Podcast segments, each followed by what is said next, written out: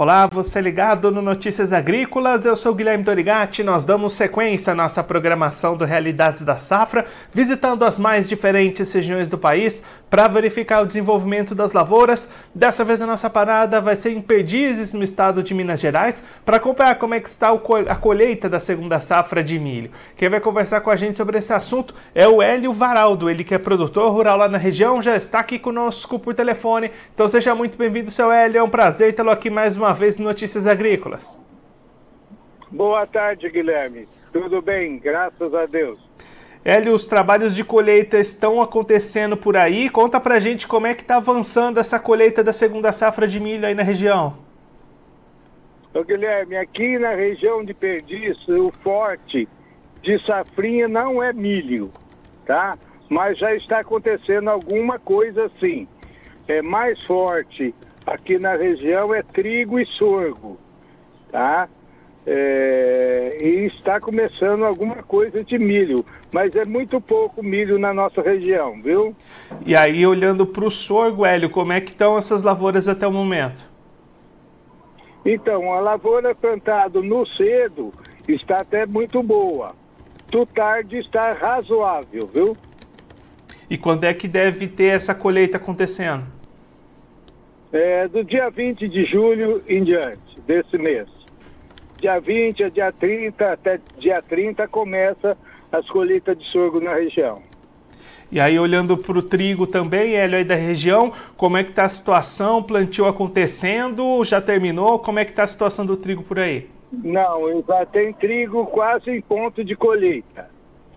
Mas é igual o sorgo mesmo. Lá para o dia 15, mais ou menos já começa a colheita de trigo também.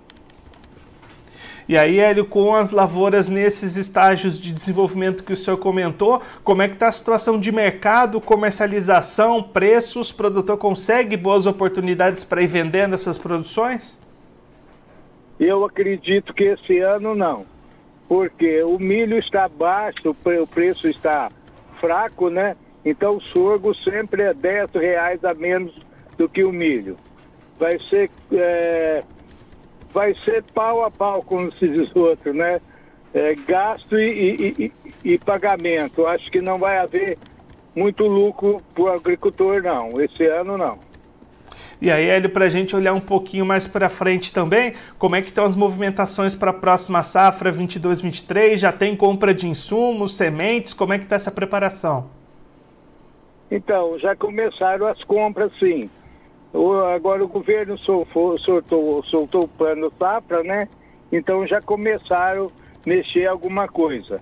Mas não é assim de muito otimismo, não. O pessoal está, como se diz, está meio cansado, né? Ver esses preços baixos, esses custos altos, né?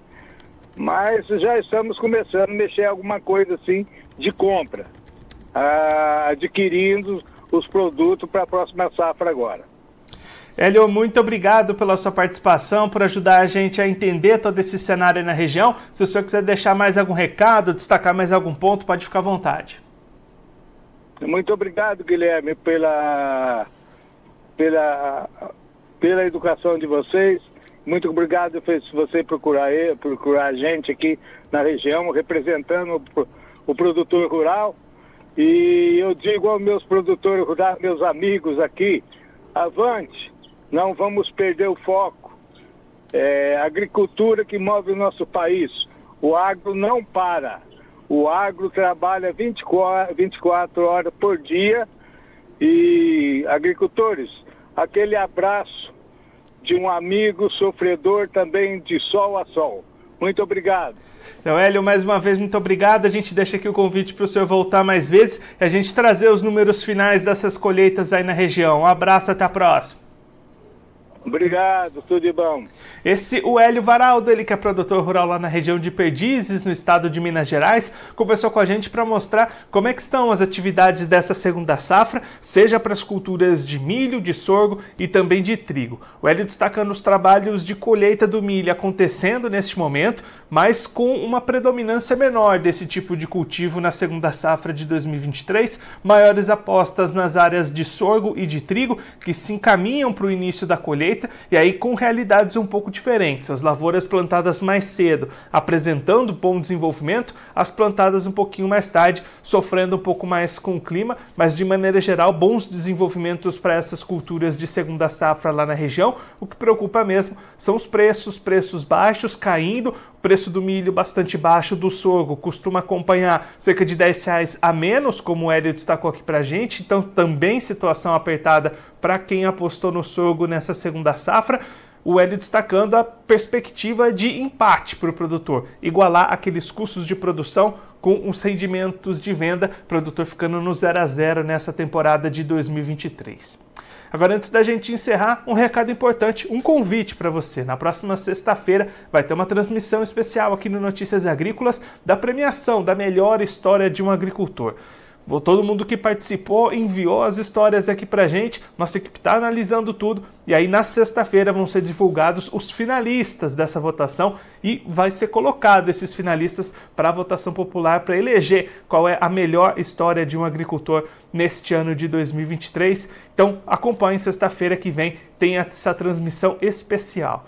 E a premiação de melhor história de um agricultor tem patrocínio ouro da Singenta. Você já conhece o Acessa Agro? Ela é a plataforma de benefícios da Singenta, onde você ganha pontos através da compra de produtos Singenta. São mais de 3 mil itens, então vá agora mesmo ao acessaagro.com.br. Se você é agro, acessa. Agora eu vou ficando por aqui, mas você aproveite para se inscrever no canal do Notícias Agrícolas no YouTube. Por lá você pode acompanhar os nossos vídeos, as nossas entrevistas.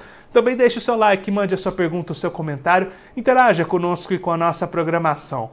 Você também pode clicar no sininho, assim você ativa as notificações e fica sabendo de todas as novidades do Notícias Agrícolas.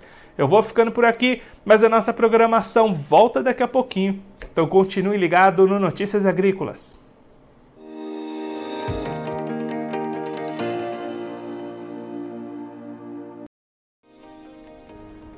Se inscreva em nossas mídias sociais no Facebook Notícias Agrícolas, no Instagram arroba Notícias Agrícolas e no nosso Twitter arroba Notiagre.